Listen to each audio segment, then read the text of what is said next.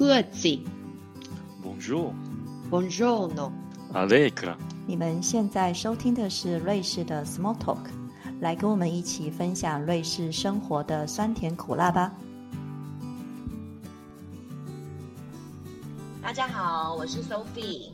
我是 Debbie，我是舒婷。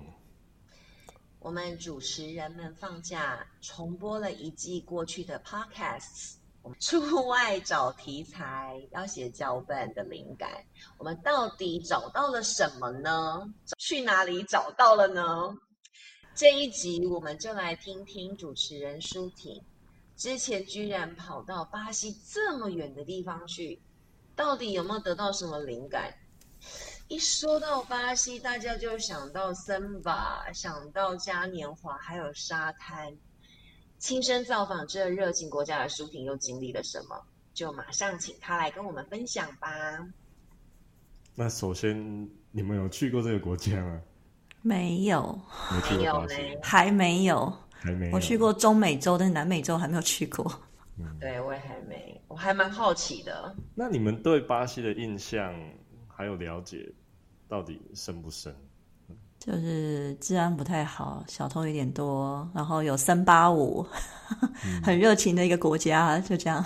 烤肉很好吃，那你们知道巴西的首都是哪里吗？哦，是圣保罗吗里约了嘛，对不对？里约还是圣保罗呢？圣保罗吗？都不是。哎，巴西首都在哪里？就是一个很鸟的地方，就对了。对对，我记得，呃，以前好像学过哈，来 Google 一下。对啊，巴西的首都是 Brasilia，它其实就是一个人工的城市，它它在就是一个 middle of nowhere，算是 geometric center，他们就在那边造了一个城市，然后把人都移到那边，所以它是一个蛮年轻的城市。那你为什么要去那里啊？对啊，因为其实我一直都很想去南美洲，然后我认识蛮多巴西朋友的，但是没有一个人现在住在巴西。哎，这是你第一次去南美洲吗？对哇，第一次飞那么远跑到南美洲，所以第一个国家就是巴西啊。对，你你那时候是怎么规划你的行程的啊、因为其实我们知道说巴西是一个很大的国家，那对啊那，它很大？你怎么玩呢？对啊，就很多，所以有我其实知道很很多景点，但是最后因为在有限的时间内，还是要做一些取舍啊，对嗯，吧？所以就是跑了四个四个地方，这样你去了多久？两个星期，两个星期，你不是不没有自己开车吧？没有应该就是坐大众运输嘛。哇，你的交通，对坐飞机，你这个交通时间也蛮长的哦。对啊，这个我觉得其实搭当地的交通工具蛮能够很快的体验、感受到当地的那个氛围，对不对？嗯，对啊，诶这巴西是讲葡萄牙语对不对？对不是西班牙语吗？对，那很你会吗？你会说葡萄牙语吗？你不是语言天才，这个你会吗？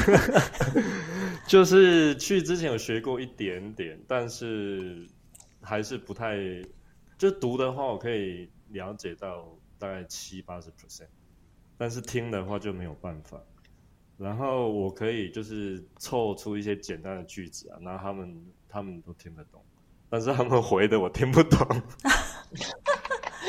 那个问题啊，因为他们讲的太快，我的大脑没有办法处理那么快处理那些资讯。然后很好笑啊，因为他们的英文真的很差，所以他们常常会需要用那个 Google Translate，然后就是他们嗯讲话，然后手机就会自动帮他们翻译。可是因为他们对手机讲的比较慢，他们在对手机讲的时候我就听懂了。OK，所以不需要 Google Translate 了。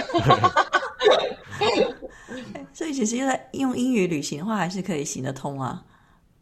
我觉得在巴西，甚至我觉得在整个南美洲，嗯如果你完全不懂葡萄牙语或者是西班牙语的话，会非哦那常、非很难。常的困难，对，嗯，会非常的困难。这个也蛮有趣的哈，因为我觉得他们观光也是非常发达的，对不对？对啊，所以这样子对他们观光的基础设施来讲的话，可能对不懂当地语言的人，就是难度就会比较高了。其实我觉得在比较多国际观光客的景点，比方说里约，就还蛮容易找到会英文的人。嗯 OK，那在圣保罗，因为圣保罗它不是一个观光城市，所以在圣保罗我觉得也蛮难的。所以你后来到底去了几个景点啊？你说你去四座城市啊？呃，我就是对，然后我一开始就是从瑞士飞到圣保罗嘛，然后我就是在圣保罗待了几天，因为它是其实圣保罗是南美洲最大的一个城市，对啊，然后我就在那边到刚到那边，我就遇到了我第一个挑战，就是要总集，嗯，为什么？因为我他不能用信用卡吗？对，因为其实，在大城市的话，信用卡算是蛮普及的，但是他们有些地方比较小的餐厅啊，他们不收信用卡，或者是有些他们只收当地的信用卡，或是只有收 debit card。嗯哼，所以我会觉得说，我既然都已经在大城市，那我还是要拿一些现金。那其实像、像我们这些比较常出去玩的，我们都知道说，其实你要换当地的钱，在当要换那个对钱，其实在当地换汇率会比较好。所以我个人的习惯是到当地的提款机领。那在巴西我就遇到瓶颈，因为他们的是一个封闭的金融系统，所以它不是每个国每个银行的机的 ATM 都可以接受国外的卡来领。那你怎么办？你没有钱旅行、哦？你没有带其他的外币吗？我就是只带了一些比较，就是大概一百块的美金。啊，这么少？对啊，但是我就所以，我就是有就是四处在找可以领巴西币，用我的卡领巴西币的地方。嗯哼那也是遇到就是在银行，因为银行至少还有就是还可以找到一些会讲英文的人，嗯哼，然后就是他们他们就是其实他们很友善，然后就是就是我去排队排那个 information counter，然后他们就整个人就离开，然后就带着我去那个 ATM 那边试。我心里想说，啊，你都不用顾其他的人吗？后来我就好不容易找到一家银行，它好像是其实是西班牙的银行，嗯哼 OK，所以在那边我就可以用我的卡领领到现金。对，所以以后去这种国家还是要先准备好现金。我们一般去南美洲或者非洲这种旅行都要先带个两千块美金。对，因为其实美金很好用，在很多国家都可以在当地换。对啊，瑞士法郎还比较难换到，这美金应该是最好换的。对啊，然后第二个挑战是我也是要在当地买他们的 SIM 卡，他们的预付卡。嗯哼，但是在巴西，他们他们有一个很奇怪的系统，就是他们他们有个东西，每个人都有一个东西叫 CPF，嗯哼，它是算是他们的 personal taxation number。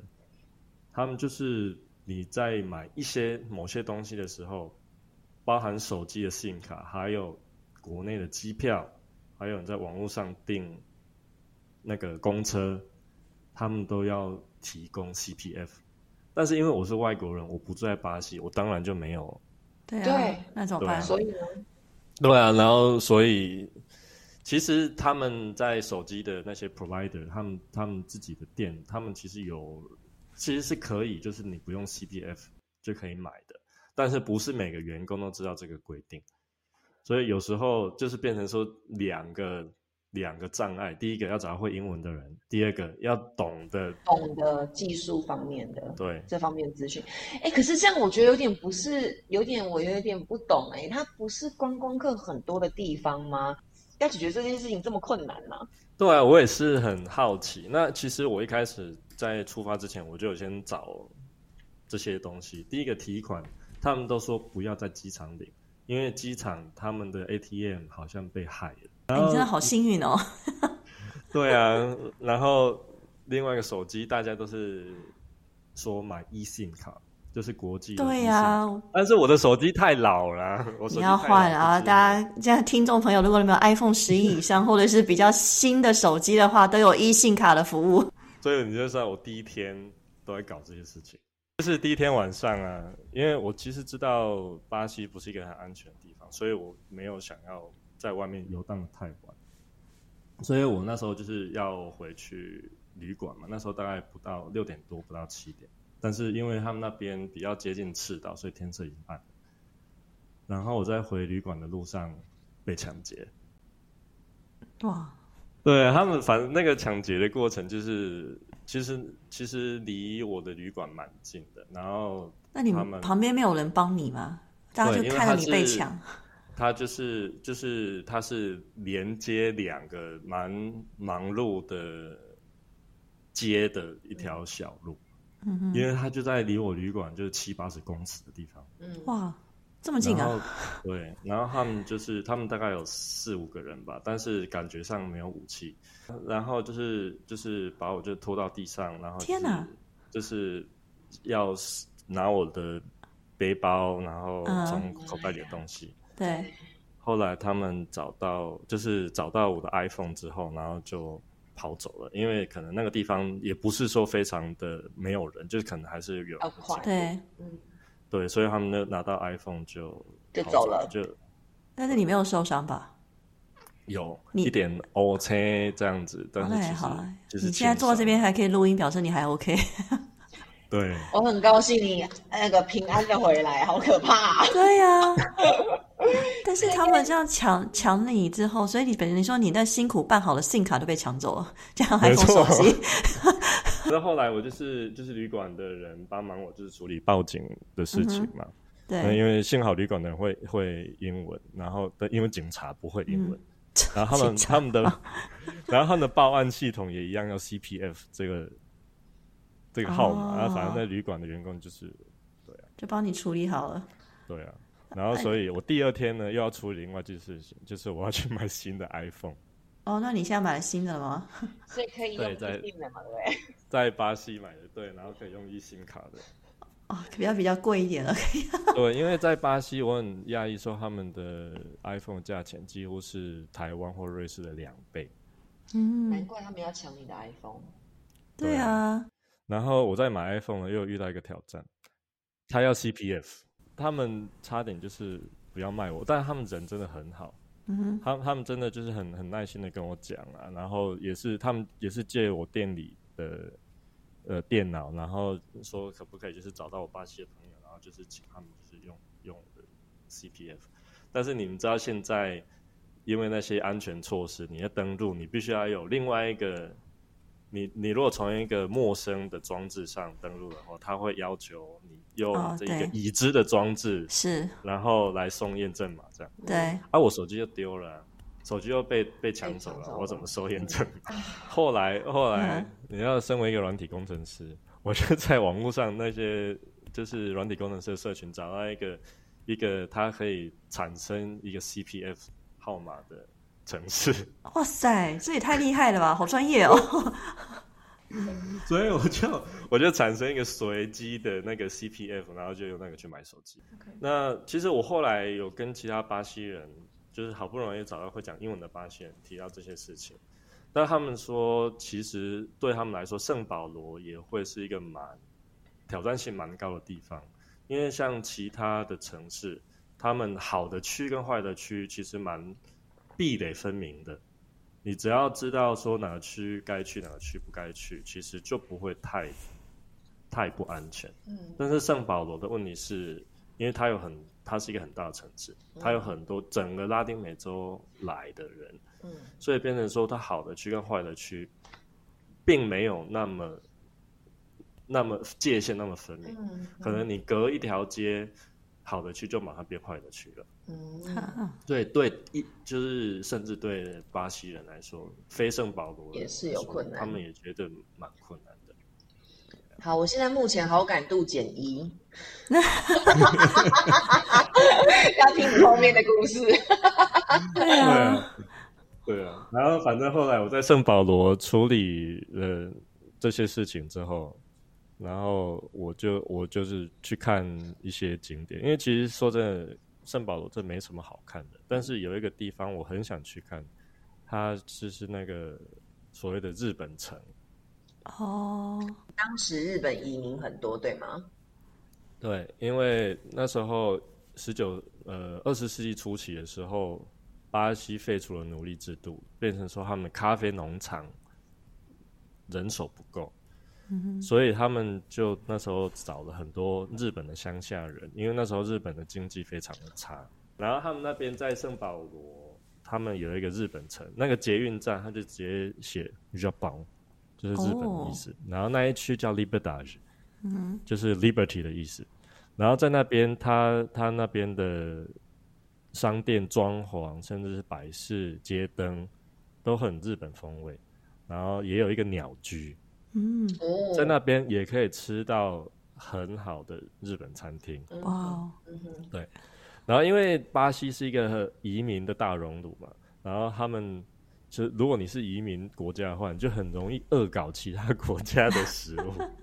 比方说，他们就把那个巴西的一个特别的料理，就是他们他们叫 hot rolls，嗯，就是把寿司拿去炸，什么把寿司裹那个天那个面包天妇粉罗那种？感觉吗？果然是恶搞寿，司天妇罗，嗯，哦，叫天妇罗寿司，我觉得其实还不错哎，但是就是因为我们一般寿司都是冷的嘛，所以吃到那种温温热热的寿司，还是觉得特别，对啊，这蛮特别的的。所以圣保罗只有这些可以看，是不是啊？然后日本料理可以吃，这样 Sophie 感觉有没有好一点？我也想去。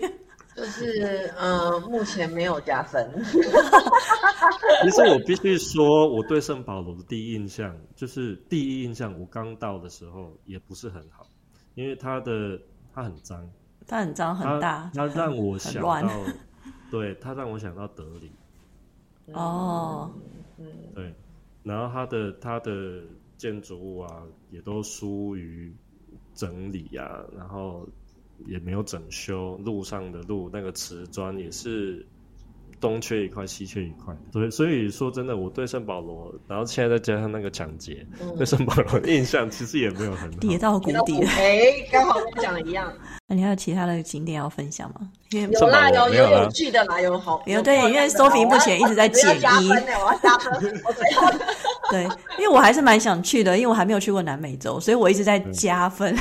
那你 Sophie 在减分，你要多说一些景点，让他感觉到有点兴趣啊。哎，真的吗？你听到他被抢劫，你是加分的吗？因为我其实已经听过罗曼罗讲过很多，他在南美洲，他的保险在南美洲用过很多次，就是都是被抢被偷，所以保险都会付啊。对啊，哦，所以南美洲，但是还保险会是心理压力会很大吧？可是你好像有一次就会有第二次、第三次，你好像到最后也习惯了。对，因为其实我我说真的，我那时候被被抢了当下，我没有很害怕，我反而是觉得比较 upset，比较 annoying，说嗯加衰的加肚子。可是你可以换新手机耶，是中了两倍的价钱呢。啊，没关系啊，还 是可以换啊，有 eSIM 卡啦，对不对？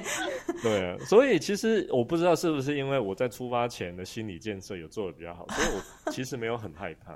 嗯，一直到后来，我就觉得说，哦，要处理这些事情真的很对，就比较阿杂的，真的。所以，我们这一集要带给我们的听众们心理建设，就是当你期望值越低的时候，你到时候去你的满足感会越高。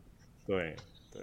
嗯，好，这样子也比较好。对对对，反正我现在就是要讲我的第二站。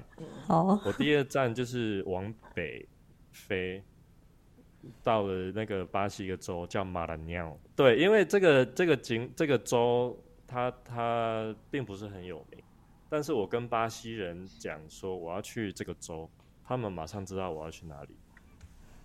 那那个地方叫叫 Lençóis Maranhenses，它是巴西的一个国家公园，非常的漂亮。然后你可以想象之后，那个国家公园的景观是怎样？你可以想象撒哈拉沙漠，它有很多沙丘嘛。嗯哼，然后那个沙丘，因为撒哈拉沙漠的沙是白是红色的，但是那个地方的沙丘是白色的。嗯，然后在每个沙丘之间都会有那个土耳其蓝的湖水。嗯哇，而且很大很大一片，是好几十公里，哇！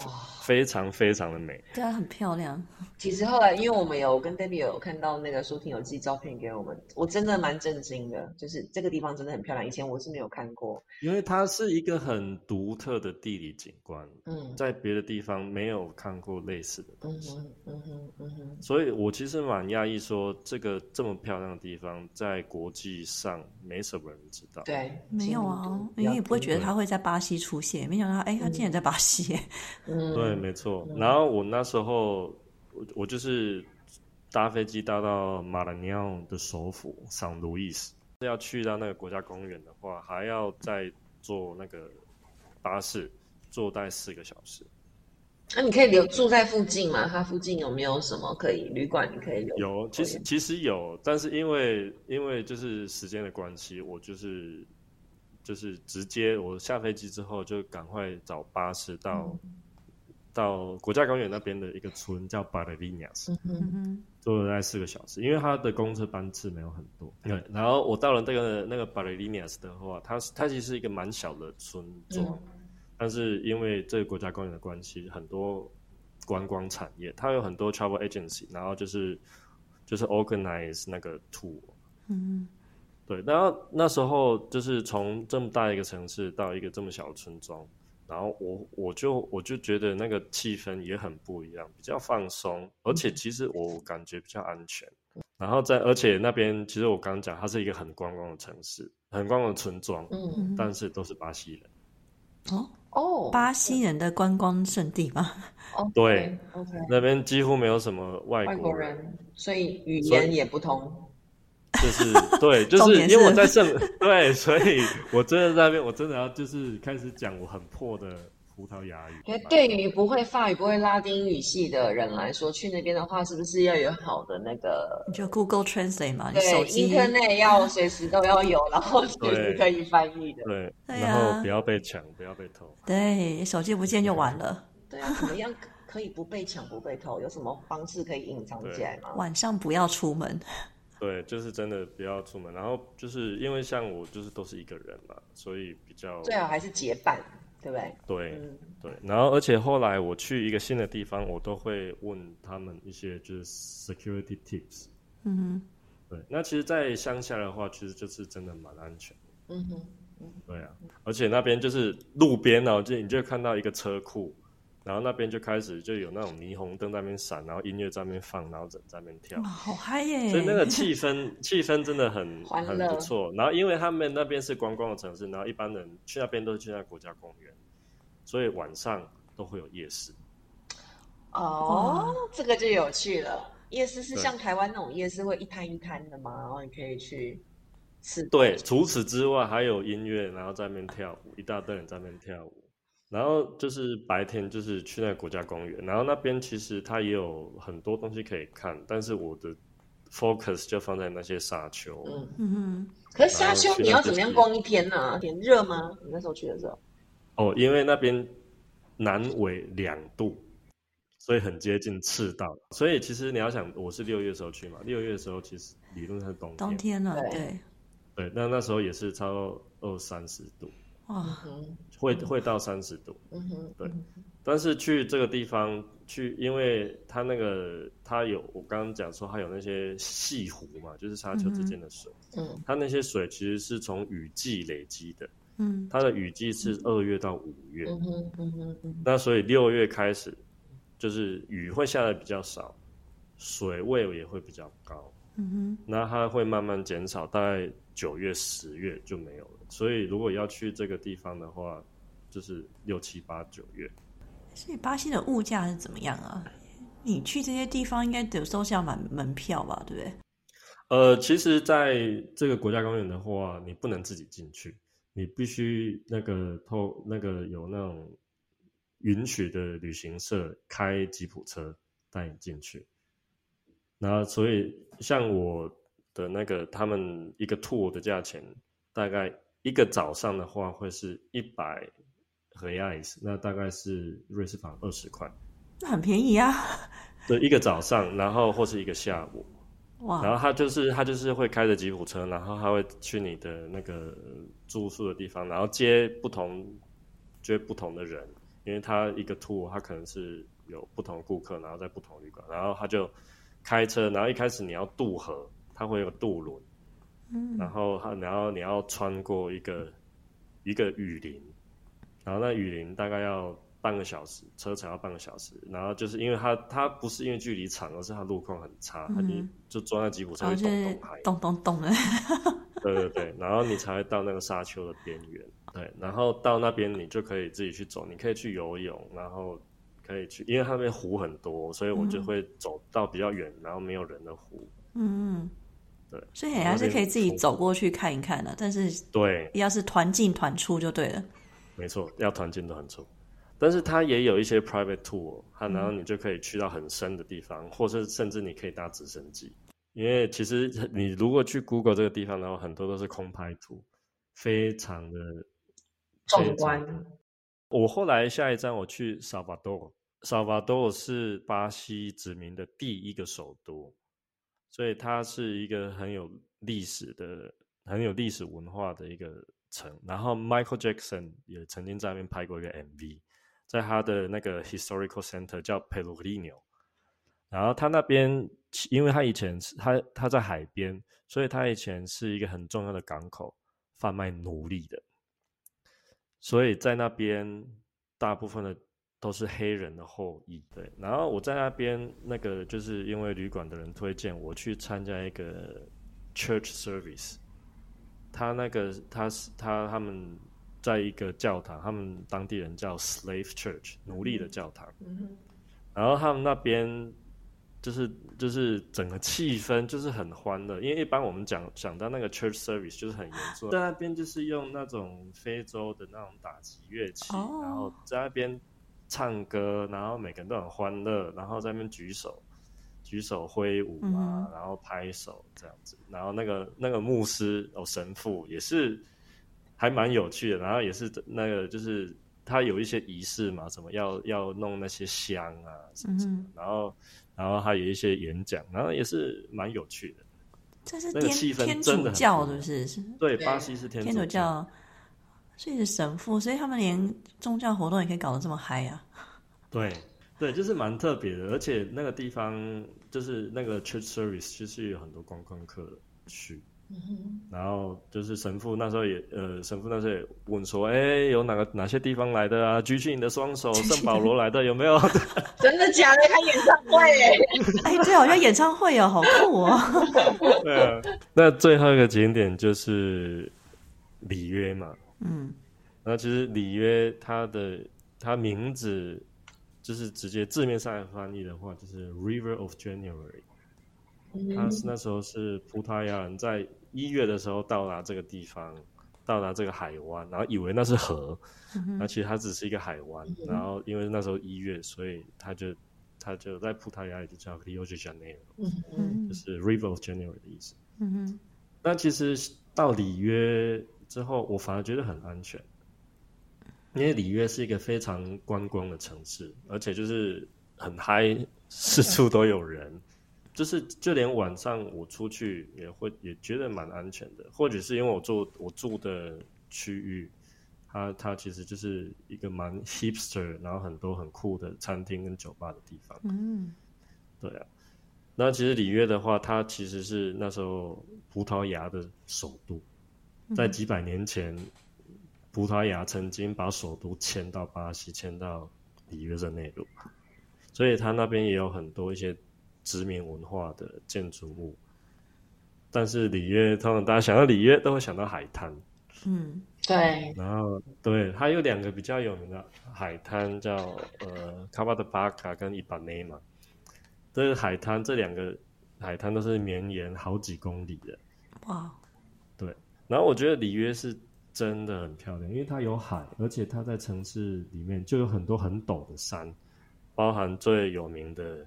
基督像，嗯，它就是在一个山上，嗯，然后从基督山上，你就会看到整个里约的海湾，还有沙滩，还有它外面的一些岛，嗯哼，真的很漂亮。那其实你可以践行上去，其实是可以走得到，但是网络上都推荐不要，因为有人会埋伏，然后要被抢，对，对，所以后来其实还是就是搭火车上去。然后我也也有去里约的一个贫民区经过而已，嗯，但是我也要爬一座山，叫 Models d o s h i m o s 它那边从那个山上你可以看到，就是整个伊巴内马海滩，非常的漂亮。然后你就是要，因为它的入口在贫民区，那你敢敢进去啊？对，然后因为它那个贫民区叫 Vigigal，它是里约最观光的一个。贫民区哦，刚刚贫民区还可以观光啊？对，因为其实他们里约他们尝试要改变这些印象。那有些贫民区，他们因为就是后来就是警察扫荡，然后杜绝这些毒品啊、枪械啊，所以有些贫民区变得比较好了。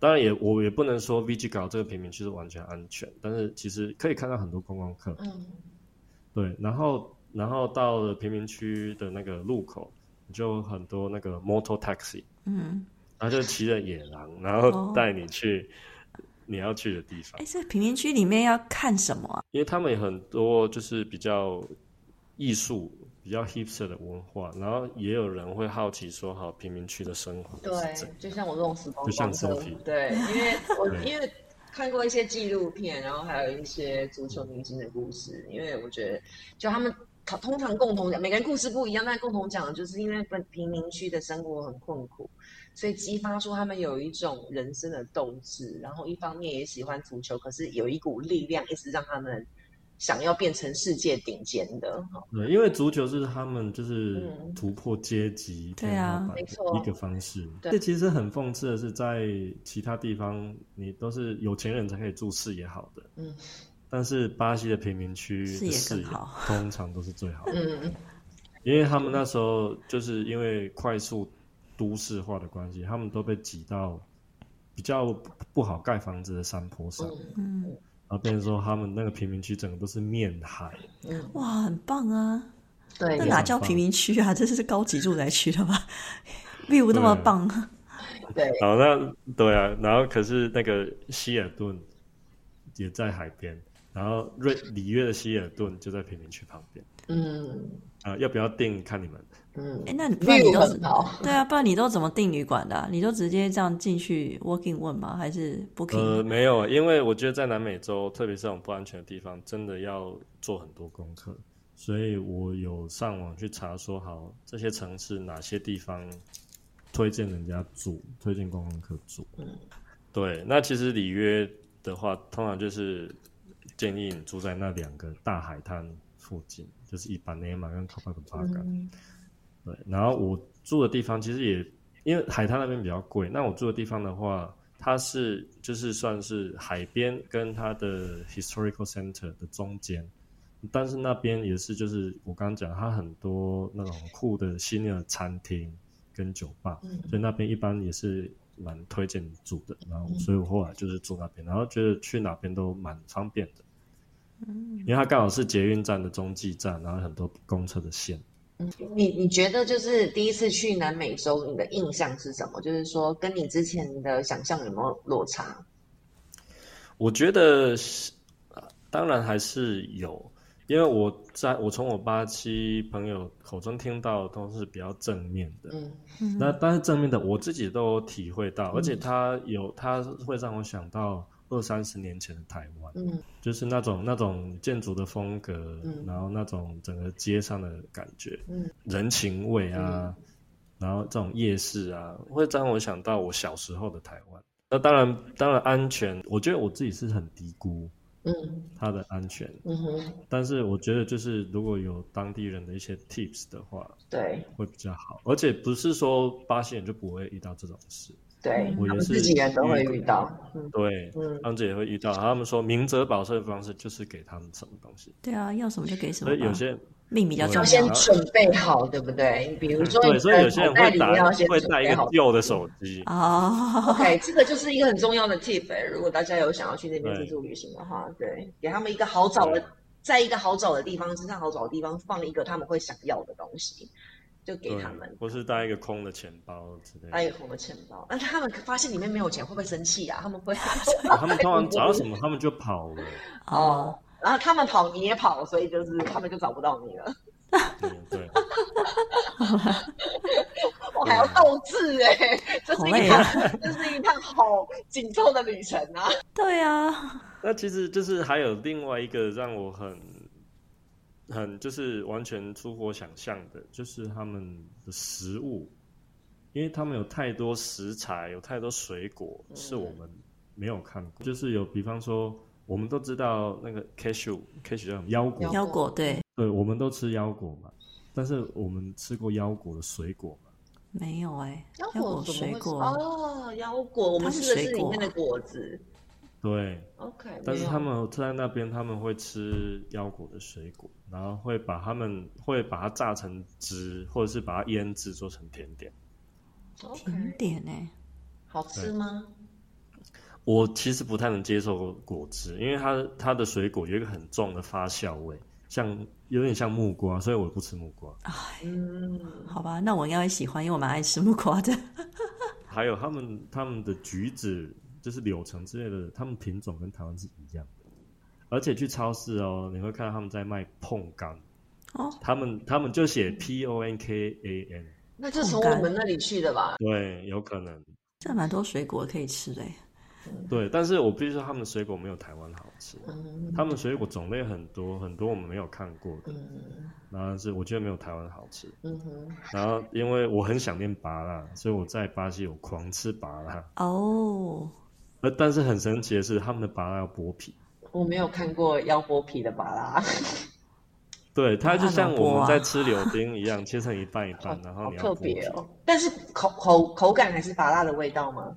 就是我他们的味道是拔辣的味道他们那边的拔辣红色的比较多，OK，然后它不是脆的，嗯，然后他们那边常常是打成汁，最爱吃的一个甜点之一就是把那把它做的果酱。对啊，那其实还有很多像阿塞罗拉，阿塞罗拉中文叫西印度樱桃，嗯，那几十年前台湾很有一阵子很流行。其实我还蛮好奇的，你给你自己的这次旅旅行一到十分打几分？然后你自己会不会再想去？其实我那时候在圣保罗遇到抢劫之后，我就想说，我想说，就心里就狂骂脏话，下次不会，下次不会再来了。这次来就给他玩的尽兴一点。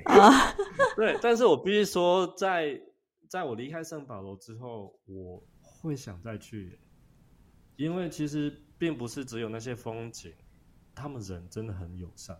然后有时候他们注意到我是外国人，他们会就是特别友善，然后就是一然后就是一讲一大堆葡萄牙语，然后就跟我然后跟我说，哎，你那个那个什么椅子你可以调，这样你会舒服一点啊。嗯然后或者是去买东西的时候，然后他们也会跟我解释说这是什么，然后甚至去餐厅的时候，因为他们吃很多豆子，他说，哎，你那个豆子你还要不要加？嗯，所以其实那个人情味真的嗯很，就是他们真的对人不是只有对观光客，但是我觉得他们对人一般来说是非常的友善。嗯，那所以你问我想不想再去，其实我还会想再去。因为人的关系。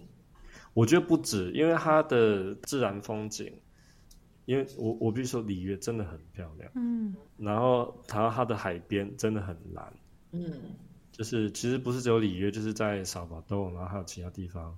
然后其实很多人去巴西都是去雨林，我这次没有去、欸。哦，热带雨林，然后还有最有名的，对，然后最有名的景观伊瓜苏你没去那个瀑布，嗯它是全世界数一数二大的瀑布，我这次也牺牲掉了。没时间了，太大了。但是像马拉尼奥的那个特别自然景观，我会觉得会想再去看、欸如果有人真的要去巴西的话，我会建议说，就第一个可以的话，不要一个人去，嗯。因为我像我会想再回去巴西，但是我不会想再一个人去。嗯。我觉得一个一方面是安全，嗯。对啊。一，方面的话，其实我觉得更多人去，然后在那种气氛下会更好玩。会更嗨啊，因为它就是 party 为啊欢。乐，嗯对，因为其实，在真的在那些餐厅的街啊，就会有人就是搭一些舞台，然后拿乐器在那边唱歌，然后旁边的人就一起一起就是拍手。就喝酒啊，聊天呐、嗯，对，好，那那那现在你们听完，你们会想去吗？我会想啊，我刚才讲，我还是会想去，因为我还没有去过南美洲。我比较想去南美洲的国家就是巴西跟阿根廷，嗯但是就坐一趟飞机真的有点累，所以还在计划中。嗯，我觉得今天讲的东西都非常重要，因为要对那个安全的警觉性要稍微高一点。我觉得这个去之前要做足心，我觉得要高很多，因为我觉得我已经算是警觉性蛮高的人了。然后特别是在欧洲，我也常常一个人去旅行，但是我觉得，就算我的我警觉性蛮高，我在巴西一样发生这种事情对。啊，而且有时候真的厚脸皮，你觉得不对劲了，赶快跑。是啊，有有时候我们会不好意思，会不会人家觉得说，哎，我对他有什么什么嗯敌嗯意啊什么？但是这时候别人不好的印象，总比什什么事情发生对啊还要好。来听了舒婷的分享呢，不知道大家对巴西有没有更深的了解呢？是不是也有兴趣亲自去看看？或或者是有去过巴西的听众朋友呢，你们也欢迎跟我们分享旅游经验哦。如果你喜欢我们的节目呢，欢迎推荐给你的朋友们，还有按订阅跟分享。今天的节目就到这里了，谢谢大家的收听，我们下集见，拜拜，拜拜，拜拜。